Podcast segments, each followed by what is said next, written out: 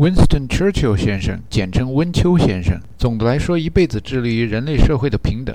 他曾经说过：“Capitalism is equal distribution of wealth, while communism is equal distribution of poverty。”这话听起来好像他在说，不管你走资本主义道路还是走社会主义道路，一个均富，一个均贫，你总是在均。但是在谈到印度人甘地的时候，温丘先生的幽默感上来了，就不愿跟人家平均分粮食。他说：“甘地是 a half-naked fake who ought to be laid bound hand and foot at the gates of Delhi and then trampled on by an enormous elephant with the new viceroy seated on its back。”说这话的时候，温丘先生是指责印度人民的精神领袖是一个光着膀子的江湖骗子，应该让他受到比祥林嫂捐门槛还严重的惩罚。得把他绑起来，放到德里城墙的城门洞里，让新任的英殖民总督骑着大象在他身上又踩又踏。那段时间的温丘先生不仅幽默，而且幽默里简直带着恶毒。他还夸过墨索里尼：“这罗马小伙子真是祖传的天才的法治大师啊！”二战以后，人们多半看到的是温丘先生在世界反法西斯战争中光辉的一面。无论温丘先生一辈子如何的玩笑人生、挥洒自如，陈达觉得他说的有一段话是很恳切的，尤其对于像他这样第三世界国家来的移民特别贴切。邱爵士说过：“一个人可以失去官职、失去朋友，甚至失去健康，但是只要一个人言论的能力还在，那他就没有失掉一切。”看来这个英国人跟那个香港人许冠杰相信的是一样的，他们都相信韵律全能。创出好歌，给予知音，也就是移民监里的难友们常说的“语言关不过不行啊”。然后绝大多数移民让他们的下一辈，也就是第二代移民去过这个语言关。陈达一直庆幸他降落在美国的时候年龄不算太大，在这个陌生的世界里，他有一种转世投胎的感觉。多年以来，他一直鼓足勇气，跟九十年代以后出生的美国婴儿在较量着，看谁的英语学得更好。从咿呀学语到小学、中学、大学的课本，弄到现在，他自己也不知道自己英语的语言能力相当于几年级。想给远方的姑娘和小伙子们，也就是那些坐在加拿大国会里的成员们，写封信，上诉自己在移民监里坐得太久的问题。可惜没有邮递员来传信。得了，二十一世纪了，还什么邮递员呢？写个 email 吧。于是陈达坐下来，开始写作文。天下文章皆是抄，抄哪一段呢？盼望着，盼望着，东风来了，春天的脚步近了，一切都像刚睡醒的样子，欣欣然张开了眼。山朗润起来了，水涨起来了，太阳的脸红起来了。深蓝色的天空中挂着一轮金黄的圆月，下面是海边的沙地。都种着一望无际的西瓜，期间有一个十一二岁的少年，手拿钢叉，紧带银项圈，向一头扎狠狠地刺去。那扎将身一扭，反从他的胯下逃走了。这少年便是闰土。哎，这几段是给少年人用的。不过由此引出更成熟的文字。其实世上本没有路，走的人多了，也变成了路。正所谓抛砖引玉。踏破玉龙飞彩凤，砸开金锁走蛟龙。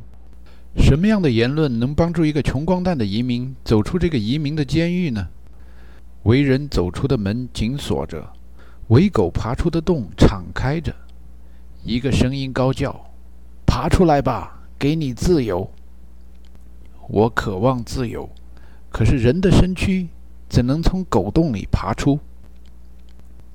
任脚下响着沉重的脚镣，任你把皮鞭举得高高，我不需要什么自白，哪怕胸口对准带血的刺刀。人不能低下高贵的头，只有怕死鬼才祈求自由。独行拷打算得了什么？死亡也无法叫我开口。面对死亡，我放声大笑。魔鬼的宫殿在笑声中动摇。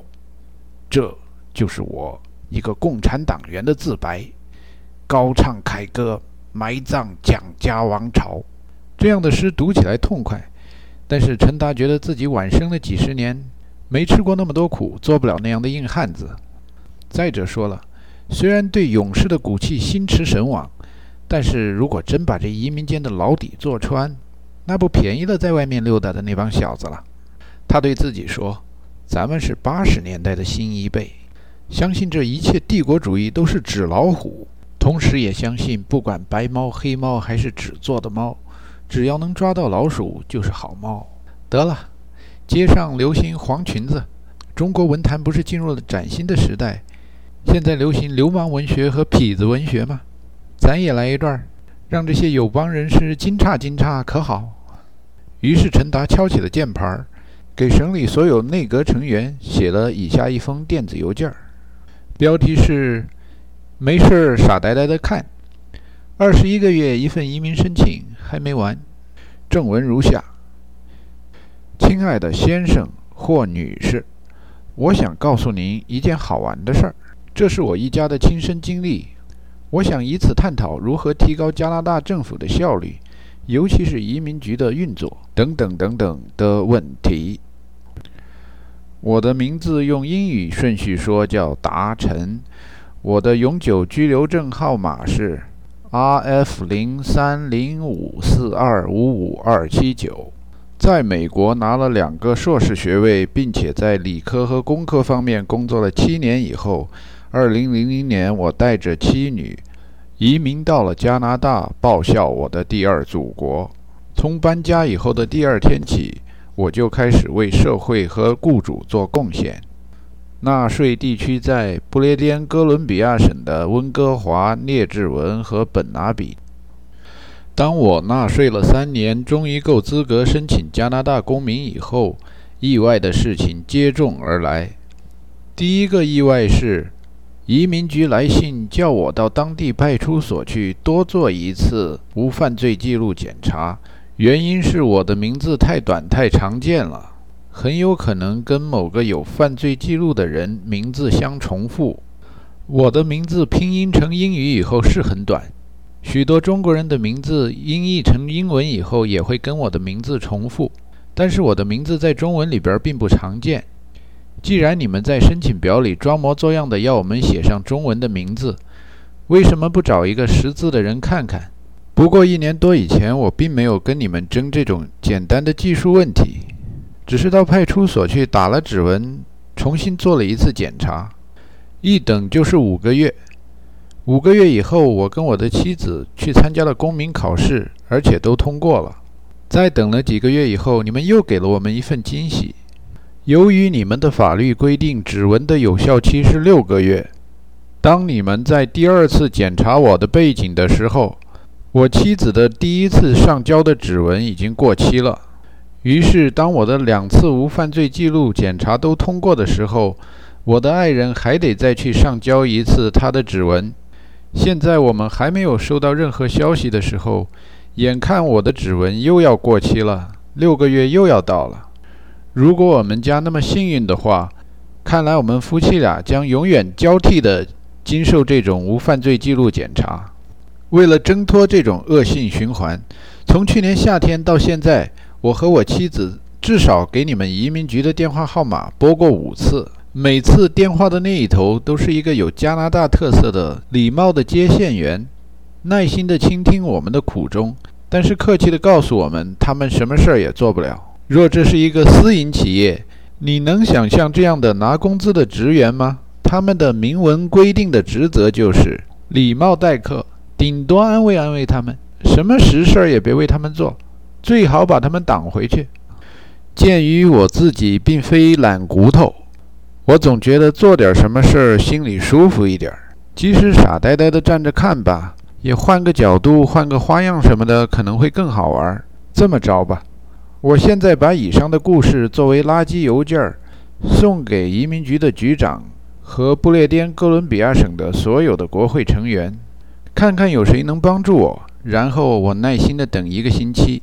如果要是一周后还没有动静的话，那我再把以上的故事送给全加拿大所有的国会成员，看看有谁会帮我。然后我再耐心的等一个星期。如果这里的黎明还静悄悄的话，我就把以上的故事再送给全加拿大的所有国会成员，加上所有加拿大我能想得起来的媒体，然后再以观后效一个星期。如果这个时候奇迹还没有发生的话，我只好把以上的故事再一次送给所有的以上提到的收件人，再加上我所能想到的全世界各地的所有媒体，看看这大千世界里到底有没有人觉得以上的故事有娱乐价值。剩下我能做的，只能傻呆呆地站着看了。如果你们各位愿意跟我一块傻呆呆地站着看呢，我们可以掰着指头一块数。这是第一个星期。我想穿的脑子也想不通，为什么你们要把我的犯罪记录永远的检查下去？为什么我就没有资格做加拿大公民？此致敬礼，谢谢您的时间和注意力。达成顿首。写完了以上的话语以后，陈达感觉像小时候写作文里边常用的一句话说：“心里边一块大石头才算落了地。”虽然他不很迷信。但是也能体会到听天由命的快乐，一切随他去吧。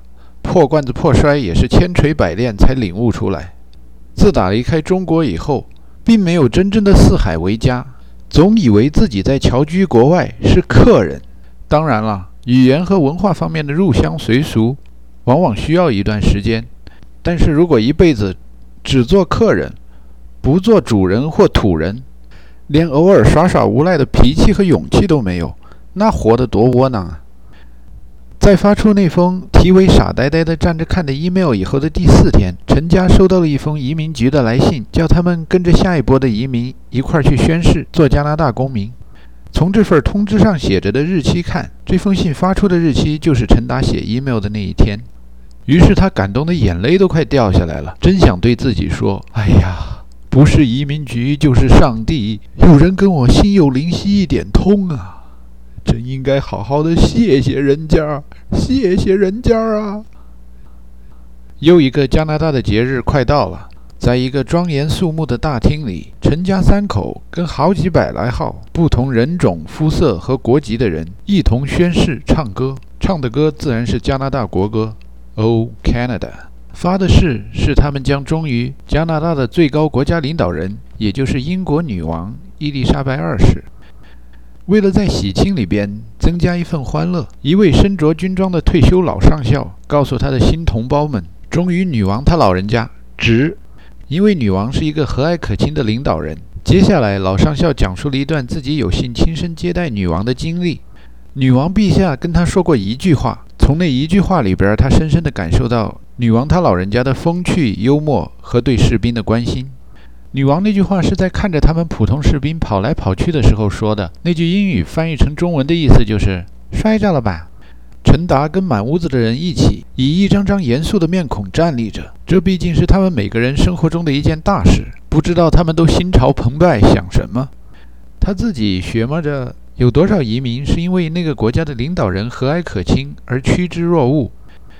常被西方媒体妖魔化的新中国的领导人，自然不乏和蔼可亲、平易近人的瞬间。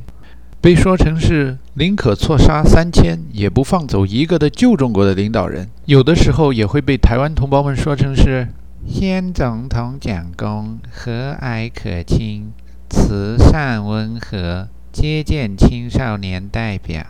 既然世界各地到处都总会有那么和蔼可亲的领导人，中国为什么会有出国热呢？为什么大量的东欧移民涌向西欧？为什么大量的墨西哥移民涌向美国？